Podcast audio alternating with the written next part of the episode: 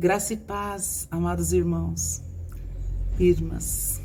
Vocês estão preocupados com a educação no Brasil? Primeiro, precisamos nos responsabilizar pela educação dos nossos filhos e não simplesmente deixar na mão da escola. Participe da campanha Ore por sua escola.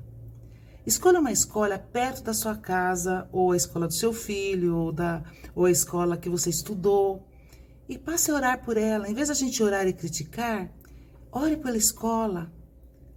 Em vez de orar pela educação como um todo, escolha uma, porque assim, com oração, você passa a se importar.